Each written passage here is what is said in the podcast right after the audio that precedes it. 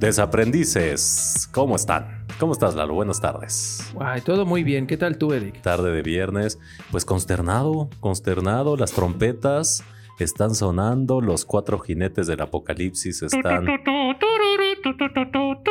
Hoy es intersección apocalíptico. Las señales del fin del mundo. Ah, no, ya está prohibido, ¿no? Porque 17 años, entonces, este, otra. ¿Cómo, cómo? Estaba haciendo mis trompetas, pero es la de 17 años, pues no hay Ah. naveta. Pendejo. No, pues a ver. Hoy vamos a hablar, mis queridos desaprendices, de la importancia de generar un criterio en un momento en la que hay mucha incertidumbre y en la que hay cosas que pues tenemos que analizar inequívocamente para poder analizar qué es lo que está pasando y cómo nos afecta, ¿no? Por ejemplo, vamos a ir de lo general a lo particular. En el mundo, ¿qué está pasando en este momento con el pedo de Afganistán, Lalo? Eh, los talibanes, después de, no me acuerdo si 12 o 20 años, recuperan el poder. Y recordemos que eh, el que ellos hayan recuperado el poder, bueno, ¿por qué ahora recuperaron el poder? Porque Estados Unidos puso a un bonito, eh, pues digamos que gobierno interino, pues a antojo o a encargo. Y básicamente, pues el, el, el presidente salió corriendo con tres camionetas llenas de dinero, el expresidente, y una camioneta se quedó y ya no la pudo sacar. Pero- Wow. Lo realmente escalofriante de este tema, y independientemente de la parte política, les recomiendo que sigan a Carlos Hurtado. Él es un periodista muy destacado y muy, eh, pues digamos que serio en lo que ¿En hace. dónde lo sigues? ¿En Twitter? En Instagram, eh, Carlos Hurtado, él tiene un video que explica perfectamente bien qué está pasando con el conflicto en Afganistán, por qué Estados Unidos salió, por qué China y Rusia están entrando a la jugada. Eh, hay muchas teorías de conspiración que se decía que a Estados Unidos, a Alemania, a la Unión Europea, a todo el mundo le interesaba mucho el terreno de Afganistán. Justamente, Ah, ¿qué, qué- qué escuchas, Lalo? Este avión militar de Estados Unidos. Son más de 640 pasajeros en un avión con capacidad para 77 Carlos Hurtado. toneladas de carga. La crisis en una fotografía. No, pero eh, él tiene dos videos de Carlos Hurtado en Instagram, así lo encuentran, que él está ¿Sí? vestido con una playera rosa Lacoste y ahí son dos partes y explica el, eh, el conflicto. De hecho, cada que hay un tema trascendente que no entendemos, él se da la tarea. De hecho, él está especializado en conflictos del de, de el Medio Oriente y de Asia. ¿Ah, neta? Sí, entonces No está súper interesante. Sí, él da las noticias en la mañana. Su único defecto es que trabaja con Paola Rojas. Pero bueno, Oye, la- ay, mira nada más cómo pone la, la perguiña. bueno Oye, pero a eh. ver, si no les parece crítico lo que está pasando, que pudiera ser como un cambio de régimen, a mí me parece crítico en términos de lo que va a pasar con las niñas y las mujeres de Afganistán. no, no solo eso. O sea, en te- generalmente en términos humanitarios, yo creo que esta semana vimos lo, me atrevería a decir que fue una imagen de desesperación que no habíamos visto nunca. Y mira que hemos visto niños en África muriéndose de hambre por desnutrición, enfermos de todas las, eh, de todas las enfermedades habidas y por haber.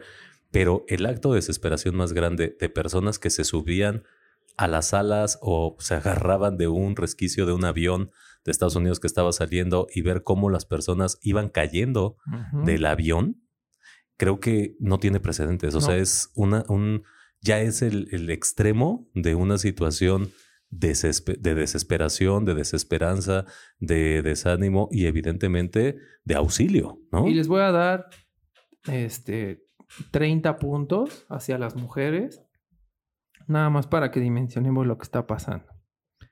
Entonces, ¿qué es lo que va a pasar? Bueno, pues como es un régimen de ultraderecha, pues por supuesto que vamos a seguir la ley musulmán con fanatismo. Entonces, pues por citar algunos ejemplos para que podamos dimensionar el contexto, va a haber, las mujeres van a tener prohibido trabajar, o sea, solo van a poder trabajar en su casa. No pueden salir si no es con un papá, un hermano o el esposo. No pueden hacer transacciones con comerciantes que sean hombres. Eh, pues también... No, pueden enseñar los talones. no pueden enseñar los talones, no pueden recibir eh, pues una consulta médica de un hombre, no pueden estudiar, ¿sí? ¿Escucharon bien? O sea, estamos en siglo 21. Por eso justo Malala ya también se pronunció, síganla y vean la postura de Malala al respecto, que justamente ella viene huyendo de ese tipo de régimen. Y retomando lo que decía Eric de la burka que tiene que cubrir desde los pies hasta la cabeza, pues supongo que en breve y como dirían en Colombia, lastimosamente veremos azotes, palizas, humillaciones públicas porque no están eh, siguiendo las reglas del talibán o no están saliendo con lo que ellos llaman su marham, que es pues, este, lo que les dije del papá, el hermano o el esposo. Eh, si no cubren los tobillos es azote público. También vamos a retomar la lapidación. Para lo que no, los que no sepan lo que es la lapidación, es que entierran la mitad del cuerpo de las mujeres, eh, pues se ve, queda expuesto, la otra mitad queda enterrada junto con sus brazos y empiezan a aventarles piedras para aquellas que tengan relaciones sexuales fuera del matrimonio. Por supuesto que no van a poder usar cosméticos, mucho menos pintarse las uñas. Tenemos ciertos casos en donde por pintarse las uñas les han amputado los dedos y no estamos mamando. Eh, no van a poder estrechar las manos de alguien que no sea papá, hermano o esposo. No se pueden reír en voz alta y nadie que sea extraño debe de escuchar la voz de la mujer. No pueden usar tacones ni no pueden hacer ruido al caminar. Tampoco pueden tomar taxis si es que están solas, solo con papá, hermano o esposo. No pueden hacer deporte, no pueden viajar en bicicleta, no pueden viajar en motocicleta, no pueden tener colores vistosos porque pues es considerado por los talibanes como sexualmente atractivos, no pueden reunirse en festividades con propósitos recreativos, no pueden lavar ropa en zonas públicas, tampoco pueden asomarse a los balcones ni a las ventanas, eh, deben cubrir todas las ventanas para que no las vean desde fuera, no pueden tomarles medidas para arreglarles ninguna ropa, no pueden tener acceso a baños públicos, no pueden viajar en el mismo autobús que los hombres, no pueden utilizar pantalones, no pueden tomarse fotos ni videos, tampoco pueden aparecer en ellos, no pueden publicar eh, pues ninguna imagen de mujer en revistas, periódicos, no sé si viste Eric, pero ya están quitando ciertos letreros que existían. Donde hay mujeres, los están censurando. ¿no? Y bueno, basta con que te metas a Google y pongas eh, métodos de castigo eh, talibanes. No, pero eh, los han corrido en la, en la televisión, pero la gente que ya no consume televisión, los millennials centenarios que no se escuchan, o sea, hacían todo lo que dijo Lalo de las lapidaciones, tal, tal, tal, antes de que Estados Unidos interviniera, hacían esos eventos, o sea, ya como que te, te, fichaban, te decían, ok, te vamos a dar tu castigo tal día, y eran eventos públicos en estadios. O sea, más que los estados utilizarse para fútbol y demás, lo utilizan para ese tipo de eventos y espectáculos en el que evidentemente no solo la pidan, sino pues literalmente matan eh, a las mujeres frente a los ojos y el escrutinio, el escrutinio público. Entonces, muy fuerte, muy fuerte. Habrá que ver cómo se acomodan, qué, quiere China y Rusia en este contexto, qué es lo que va a seguir después de esto, por qué Estados Unidos se salió del conflicto, qué, era lo que había ahí que le interesaba, que probablemente ya, eh, ya tiene y salió. En fin, creo que hay mucho que analizar y pues veamos que, cómo irá progresando este, e, este tema, ¿no? Entonces, pues bueno, Segundo punto global que tenemos que seguir revisando, pues básicamente que eh, la tercera ola mm, eh, sigue causando muchísimos, muchísimos estragos a nivel mundial y aquí vamos a, aterrizarlo a nivel nacional. En México se están dando y promoviendo eventos públicos masivos por parte del gobierno. Como este. Ah, lo de la pirámide. No, espérate, en Campeche eh, se dio un tema inaudito en el que sacaron al Cristo Negro. Eh, en, Baja California hicieron un evento que es como el Baja Fest. Entonces, pues no lo cancelaron y valió madre el protocolo de acercamiento y tal. En México, obviamente, con el tema de la pirámide, miles de personas se, se amotinaron en la plancha del Zócalo para ver el, el show de luz y sonido que se ve que es muy bueno, pero debe caber prudencia, de verdad. Eh, y la gente... O- sí- y congruencia, ¿no? Debe haber, no, y Claudia Sheinbaum, la jefa de gobierno, saliendo a decir que, pues bueno, se salió de las manos, pero pues es un evento muy bonito que pues hay que, eh, que, que- que vamos a, a controlar eh, la sana distancia, ya posteriormente veremos cómo, pero pues está bien bonita la locura de nuestro emperador y entonces pues hay que, hay que revisarlo. Entonces, pues aquí el único tema que no solamente creo que es México, porque Estados Unidos también está en un pico, Gran Bretaña está en un, en un pico, Europa gran parte está en un pico. Entonces, ¿qué nos dice esto? Que pues en general Que este están en bicho, un pico. No, este bicho no tiene palabra de honor ni no importa qué tanto te vacunes. De hecho, hoy la gente vacunada es la que se está enfermando, obviamente con el tema de que no, no te preocupes, este no te va a llevar al hospital, etcétera. Independientemente de si la vacuna es pro o no pro, etcétera, pues la prudencia debe caber en uno, ¿no? O sea, al final, si nos va a dar, nos va a dar a todos o nos va a volver a dar a todos, pero pues que sea en un acto de, de conciencia y pues no, no comprometer la salud de otros, creo que es prioritario, sobre todo si vives con gente, con eh, población vulnerable, etcétera, pues bueno, nada más si te vas a ir a uno de estos eventos masivos, entiende que puede haber consecuencias y ya está, ¿no? Buenísimo. Pero ya, ya estuvo de malas noticias. No, No, espérate, porque la lista sigue. No. La explosión de que hubo aquí en Ciudad de México de un edificio en Avenida Universidad, ¿por qué crees que fue? A Yo ver, para que la dar, explosión de las cabinas de ahí de San Cosme. no, este, para dar contexto, esta semana en la Ciudad de México estuvimos en caos porque un edificio explotó y tres pisos casi que se derrumbaron y pérdida total y demás. ¿Y sabes por qué fue? ah, explotó. Ah, vendían cohetes. No, por un falso contacto o por un problema con una secadora de gas. Acumuló demasiado gas. Ah, y una secadora, de ropa. de ropa gas. de gas y eh, acumuló tanto que eh, pues explotó y pues mucha gente salió lastimada, solamente un muerto, afortunadamente dentro de lo malo. Y pues bueno, hablando de muertes, otro hecho que conmocionó, vamos, oyes, eh, por eso era intersección apocalíptico. Tóxico. Porque resulta que también otra noticia con la que amanecimos esta semana, el día lunes justamente, fue que unos eh, bikers, ¿no? Unos choppers, más bien, perdón, unos choppers, gente que anda en moto en carretera, que corren hasta 250. Bueno, que la comunidad biker ya se deslindó, ¿eh? Bueno, hasta 250 kilómetros por hora andaban estas personitas y pues hubo una mala, una falta de pericia en el manejo y resulta que pues básicamente se les, se les cerraron a un tráiler, un tráiler se quiso mover, pero pues los tráilers todos sabemos que tienen punto ciego y pues uno se llevó a otro, fue una carambola de siete personas que murieron, bueno, siete Bueno, motos. fueron tres bueno, accidentes. fueron, fueron tres accidentes, pero en uno solo se murieron siete personas. Y lo que llamó la atención es que muchos, bueno, las chicas que murieron, había una chica incluso de 17 años, eh, a- iban a 250 kilómetros por hora sin equipo de seguridad, que a 250 Él sí, kilómetros. ella no. Ajá, pero que a 250 kilómetros por hora, por muy que traigas casco y. Pero él sí se salvó, hasta le dice respira, respira. Ay, qué bueno que tú sí traías traje culero. Y pues básicamente la moraleja.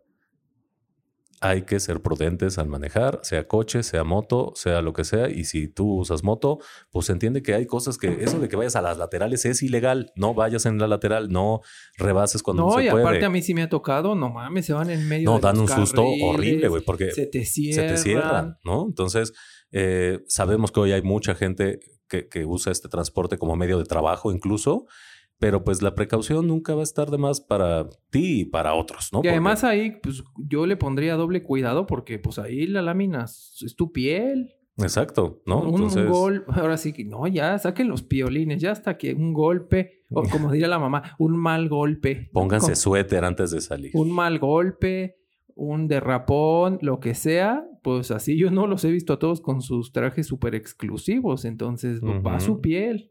Ahí está. Pues bueno, estas son las notas apocalípticas de la semana y eh, pues también pasaron cosas buenas, Lalo. Sí, claro. ¿Qué pasó bueno? Bueno, pues existen diversos eventos, como dices, pues se conmemoró la conquista de México, entonces pues hubo un evento. También eh, poco a poco se empiezan a retomar ya algunas actividades, no sé, porque el semáforo no ha cambiado, hay como una, al menos en México hay como una desconexión entre gobernación y pues la jefatura de gobierno, supongo que presionados por la iniciativa pública, y esto ha liberado que ya también existen o se empiezan a ver algunos esbozos de obras de teatro. Entonces. Sí, bueno, esa, esa sí es una buena noticia, la reactivación. El teatro de verdad es una, una chulada, ¿eh? Pueden ir súper, súper seguros. Terapia, terapia. No, aparte que es terapia, pueden ir seguros de que hay todas las. Eh, es más fácil que te, que te en un tianguis te contagies que sí, bueno, en, el aeropuerto. Muchísima, muchísima gente que no se cuida, incluidos tus marchantes, que los que te dan el bonito kilo de jitomate, el huevo, la carne en el tianguis, que en el teatro. En el teatro llegas, hay sana distancia, hay todas las, las medidas necesarias de, de, de eh, no solo sana distancia, sino también pues de todos los controles que nos han recomendado las autoridades, bla, bla, bla. ¿no? Y fuimos a ver un show de, de dragas que valdría la pena hacer la distinción porque sigo sin entender a bien. A ver si tú sí. A ver. ¿Cuál es la diferencia entre travesti y drag queen? Ok, un drag queen es una, es un, es una, es un personaje. O sea, por eso es drag queen, porque es una representación femenina de un personaje, ¿no? Y entonces puedes ver, por ejemplo, la primer drag queen como tal fue Divine, ¿no?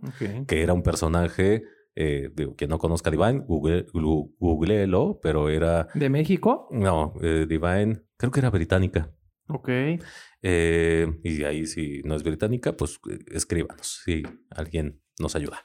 Pero Divine era pues un chico o bueno, una mujer trans con mucho sobrepeso y que usaba, haz de cuenta que era como Hermelinda Linda para el contexto mexicano, pero ah, en drag. Y entonces era así, de hecho, Warhol. Harris Glenn Milstead, más conocido como Divine, Baltimore. Ah, gringa, fíjate. Baltimore, Estados Unidos, y era súper así extravagante, usaba unas cejas como de diablo, eh, hoy es una figura de culto, y entonces nadie entendía su concepto, pero ella fue la primera drag. Y de ahí, eh, ¿qué es esa? La, la, un poco la caricaturización de la mujer desde un personaje, ¿no? Eh, y entonces, por ejemplo, cuando ves a RuPaul en el programa que tiene de drags, pues son personajes, ¿no? Chichila Ru y todas esas. Ah, no, Chichila Ru era una, era una este, página porno, pero hay, hay unas que se llaman este, chichis y no sé qué. Ahora, la travesti es una, eh, más, más reconocido como un acto de transformismo, más de caricaturización o de personaje. Entonces, o sea, si quiere representar al artista. Sí, al artista. Una travesti es una transformista, generalmente. Te transformas en mujer, en donde sí tratas de calcar eh, fielmente lo que es un artista o si eres una mujer eh, travesti, pues básicamente es alguien que procura y siente y quiere verse como una mujer, ¿no? Entonces, esa es la diferencia. ¿Tú qué viste? ¿Una drag? Es decir, una sí, caricaturización. Una Sí, le valía ver. No, pero de verdad, un showzazo. Si tienen oportunidad, véanlo en línea, que se llama Hugo Blanquet. La verdad está bastante divertido. Y eh, pues como que investigué un poco. Bueno, él tiene un carácter, una... Pues no sé, pues dijiste que es un personaje, ¿no? Un personaje que se llama Miss Diamond pero empecé a investigar de la historia de drag en México porque pues, me parece como interesante y encontré un documental que está bastante bien hecho, es gratis y está en YouTube de una drag que se llama La Más Perra y que existían las hermanas ah, vampiro. las hermanas vampiro. Entonces, wow, o sea, de esos personajes así con fuerza, con impacto. Y como bien dices, como muy en el personaje. Porque justo el año pasado se murió una de las hermanas de no, y él, O ella. Y fue por Sí, la más perra fue la que se murió, sí, de neumonía. Porque tenía sida. Entonces, la verdad es que es un documental súper bien hecho porque habla de. Ahí sale también esta. Una que es muy famosa, la Supermana. Hay varios, entonces, pero la verdad es que al menos en México, pues cuentan un poco de la historia, cómo los buleaban, nadie los quería. Nadie lo entendía. Sí, sí, no. En México era. A mí me tocó esa época cuando las hermanas vampiro daban show y tal, en el cabaretito y en el celo y en todos esos antros gays de, de aquellos ayeres. Ellas eran residentes de muchos, de muchos bares gays en Zona Rosa. Ah, sí. Y eh, eran, eh, hacían su show y y sí, eran como medio incomprendidas porque no, no se entendía si eran travestis porque México estaba acostumbrado a una Francis, ¿no? Eh, Ah, al show travesti de la Ah, representación. cuentan la historia de Francis. De no, bueno, no voy a contar la historia, pero No, la cuentan ahí, de- Ah, de, sí. que en Veracruz y cómo la descubrió. no, no es de Veracruz, ella es campechana. No, pero en Veracruz la descubrió y le dijeron, no, ujú. mana, pues si tú estás cagándola, tú deberías de hacer show y bla, bla. Y, y hay una, creo que le decían la hipopótama o algo así, le enseñó cómo desde vestirse, cómo hablar al público, etc. O sea, Francis sería el equivalente para nosotros de lo que es RuPaul para los gringos, para que se den una idea. En, en su contexto, en su tiempo y en sus recursos. Pero o mejor, Francis, ¿no? Porque Francis RuPaul no mejor. está cagando. No, y porque realmente Francis era una showgirl. O sea, Francis hacía un show en el que, de verdad, yo tuve la gran fortuna de ver un show, porque aparte iba a todos, a todos, a todos, a todos los estados, municipios, ranchitos con su show. Y era, imagínense que ella iba a Las Vegas a comprar todos los outlets que llevan saliendo de las temporadas del Mirage y de todos los grandes casinos. Ella compraba pues lo que le alcanzaba y tal con su show y obviamente hacía primero un gran show en el Blanquita donde toda la gente iba a verla y tenía realmente muy buenos imitadores de los artistas del momento, ¿no? Chayanne, eh, Ricky Martin, eh, salía esta, eh, pues evidentemente Thalía, o sea, todas las que en ese momento estaban muy pegadas todavía en, su- en- en el momento en el que yo vi el show y eran exactas e igualititas, obviamente todas hacían playback, pero la recreación o el transformismo que hacían era maravilloso y eran espectáculos con plumas, con gran producción y aparte hosteaba Francis, también ella imitaba, por ejemplo, a Lupita D'Alessio, imitaba a Rocío Durcal, a varias, eh, tenía como ella muy bien estudiadas, pero en el Inter que iba presentando, también en, el México de los, de los centros nocturnos, del patio y demás, ella hacía mucho cabaret de centro nocturno, entonces presentaba un número musical con alguna recreación de algún artista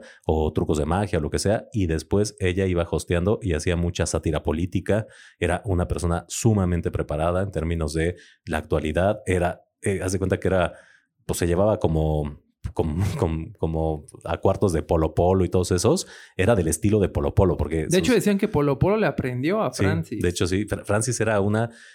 Cuando todavía no existía el stand-up y tal, ella hacía stand-up. O sea, era, eh, era un referente y sigue siendo un referente. Lastimosamente, fíjate, deberían Netflix, por favor, Netflix, este, voy a hacer en, en las encuestas esas de vota para que ayudes a las causas sociales, votemos para que hagan un documental de Francis. Es que Francis, de verdad, eh, en un México súper machista, ella representó papeles femeninos en películas de ficheras, por ejemplo. Claro. Entonces, es eh, de verdad, es eh, Francis fue un antes y un después en este país y Francis le allanó el camino a las drags, a las travestis, a todo lo que hoy vemos y que parece que hay que, que, que RuPaul qué creativo fue. No, pues hubo gente, al menos en nuestro contexto, que hizo mucho para, el, para, para visibilizar ese eh, tipo de arte, porque definitivamente es un arte. Total. Y pues finalmente, pues que en paz descanse y te, te deseamos que estés descansando frente al Señor dándole show, mi querida Francis Bechotote, donde quiera que estés, mi Así vida. es. Sí, yo escuchaba sus cassettes porque Muy escuchado todo, sí, escuchaba todos sus shows.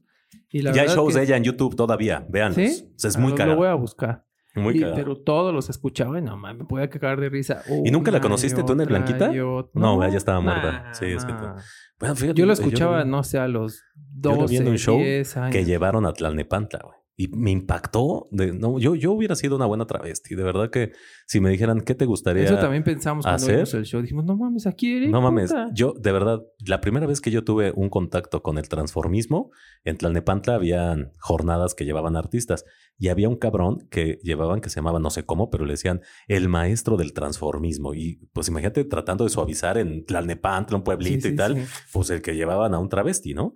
Pero el güey imitaba muy bien a Sara Montiel.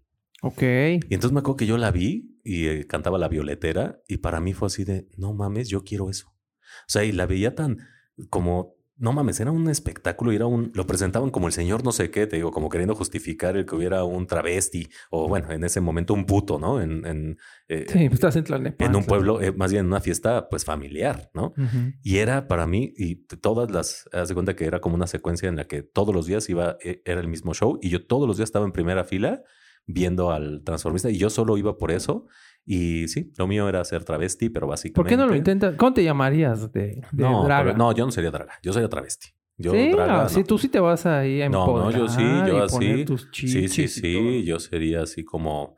Me llamaría Lapislázuli o una cosa así. Vámonos. Lapislázuli López. Ah, bueno, y entonces en el documental eh, decían que justo pues ya llegaron a cobrar una millonada cuando ya tomaron fama y así. Y el Botas Bar, que a mí me parece como súper icónico porque Ah, no sé sí. si fue el En primero, pero pues esto del concepto de osos y así, pues, que le hablaron a la super perra y le dijo, ¿cuánto me cobras por ser la madrina del lugar? Y que pon tú le dijo una millonada, dijo, uy, no.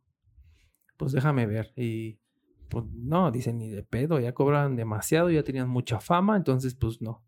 Y luego ya les llamó y les dijo, como, ¿qué pensaste?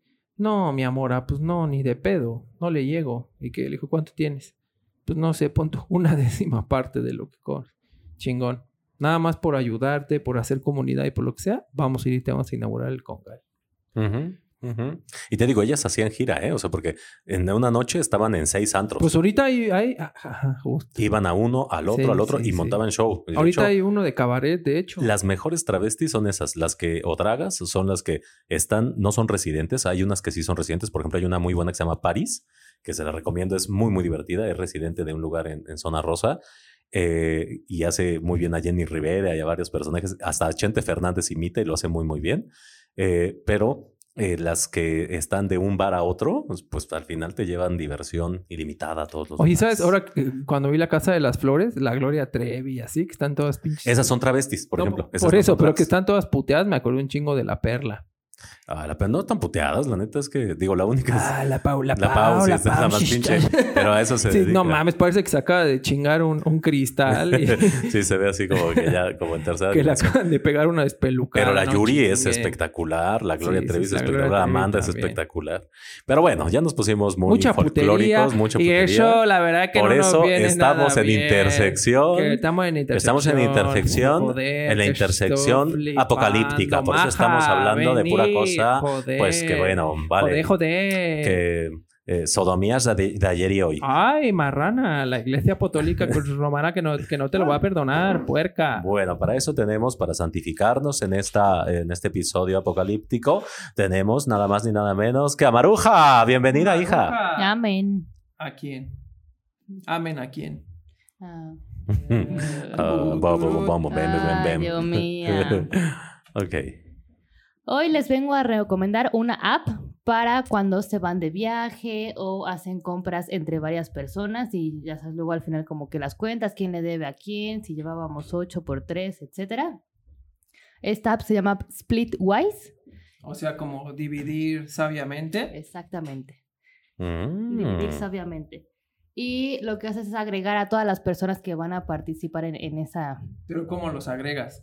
bajas la aplicación y entonces tú agregas a estas personas, puede ser desde tus contactos o agregas solo su teléfono, a ellos les va a llegar un mensaje que en cuanto acepten todos van a pertenecer a este mismo grupo y cualquiera va a poder poner como tal persona gastó tanto y se divide a partes iguales o se divide eh, 50% y 50%, ahí puedes tú ajustar los porcentajes.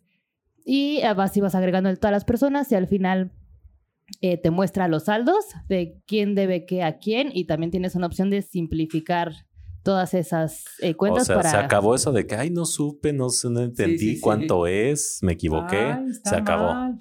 Exacto, ahí va a estar toda la evidencia y todos van a tener acceso a ella. Y para que no eches el como, a ver, yo te debo tanto, pero tú me debías tanto y se lo resto, ya esta app le puedes poner la opción de simplificar cuentas y ya te dice lo que le debe entregar a cada, lo que tiene que recibir cada quien y lo que tiene que pagar cada quien. ¿Qué tal? Ay, y lo bajamos y desde es cualquier. gratis. Es gratis, lo bajamos desde la app, eh, desde cualquier tienda de apps, ¿no? Así es, Android y, y iPhone, los dos funcionan. Bueno, pues acabaron las excusas, es que no supe, no me acuerdo, no sé eh, cuánto te debo, vemos, luego vemos, luego hacemos cuentas. Nada, ya tenemos la tecnología puesta en marcha para que no te vean la cara de mala persona. A pagar. A pagar. Pues gracias, Maruja, que como siempre. Bueno, primero a conjurar con el árbol del dinero, ching, ching, ching. Y si no tienes, ¿para qué gastas, ojete? ¿A qué veniste? Ya nos dijo el app que nos debes. Pagas. Oye, como todas las, este, como todos los, los memes de eh, el vato que pone nada en la botella y ya lleva tres, este, vasos casi que de medio litro. Y son los más exigentes. Y son los más ¿qué exigentes pedo? y los que al final este, no ponen ni un peso. Si eres de esos bichos raros, por favor no salgas. Quédate en tu casa, cómprate lo que te Oye, alcance, sí, una caguama, no una agua loca. Para, para estar aquí Bueno, ni estamos para andar saliendo, culero. Pero si ya eres de los que sí estás saliendo y tal y te gusta eh, chupar de a gratis, básicamente mejor quédate en tu casita y tómate una agua loca y ya no andes dando penas. Así es. Pues bueno, Lalo, no hay plazo que no se cumpla, ni programa apocalíptico que tenga eh, un final feliz, pero si tuviéramos que hacer una conclusión de este programa Intersección Apocalíptico. Arcón intersección. Apocalipsis. eh, contiene las siete plagas de Egipto. Contiene ¿qué más? Este, eh, Ah, catástrofes naturales. Si les gusta leer la Biblia, cómo las plagas fueron porque el faraón se ponía pendejo. Eso está divertido, por si lo Y quieren si no, vean las películas de todas las Semanas Santas que les dicen. Las de. Chabelo. No mames, Chabelo no hizo nada de esas. Ah, ¿No? Yo pensé que ya estaba como en tiempos bíblicos. Pues muy bien, los mandamientos, cuate. Pues mi conclusión sería, pongan, hay que ponernos chingones y con esto voy a terminar porque de verdad me parece algo muy importante. Con esto voy a terminar. Yo que todo este contexto apocalíptico, global lo quería poner en perspectiva, en perspectiva nacional. Sigan muy de cerca qué está pasando con el Instituto Nacional Electoral y lo que quiere hacer el presidente al quitar, al haber quitado ya a uno de sus eh, presidentes o algunos de sus funcionarios y justamente en esta semana también dijo que van a hacer cambio de todos, todos y cada uno de los magistrados que forman parte del Consejo eh, o del INE como tal. Y esto, señores, es el principio del fin. Si dudábamos No que tiene podíamos, mayoría. eh, esperemos, esperemos, esperemos, de verdad. El pero- Partido Verde y el del Ajá. Trabajo se abstuvieron de votar, aún así no el problema mayoría. es que son pequeños jugadores que se les puede comprar en un país como el nuestro. Bueno, eso sí. Entonces, solamente mi sugerencia para seguir con estas historias apocalípticas y generar un criterio es pongámonos chingones y estemos analizando lo que realmente vale la pena analizar y ese es un buen tema que queda ahí en el aire y de tarea para que no nos vean, para que después no digamos, ¿por qué ya estamos como los afganos, Dios no lo quiera, agarrando aviones de las turbinas para salir de este país? Ojo, Bueno, yo, yo lo voy a hacer un poco menos crítico. Entonces, si les interesa y se quieren esparcir un rato, les recomiendo que busquen una playlist que se llama Relax en casa. Entonces, si ya no quieren pensar, si están si ya, no quieren- hartos, si ya se cansaron del apocalipsis. si ya se cansaron del apocalipsis de Eric, búsquense ese playlist de Relax en casa. Salió una chica agarrando una taza de café. Pongan una vela, pónganse pedos, pónganse a gusto, disfruten.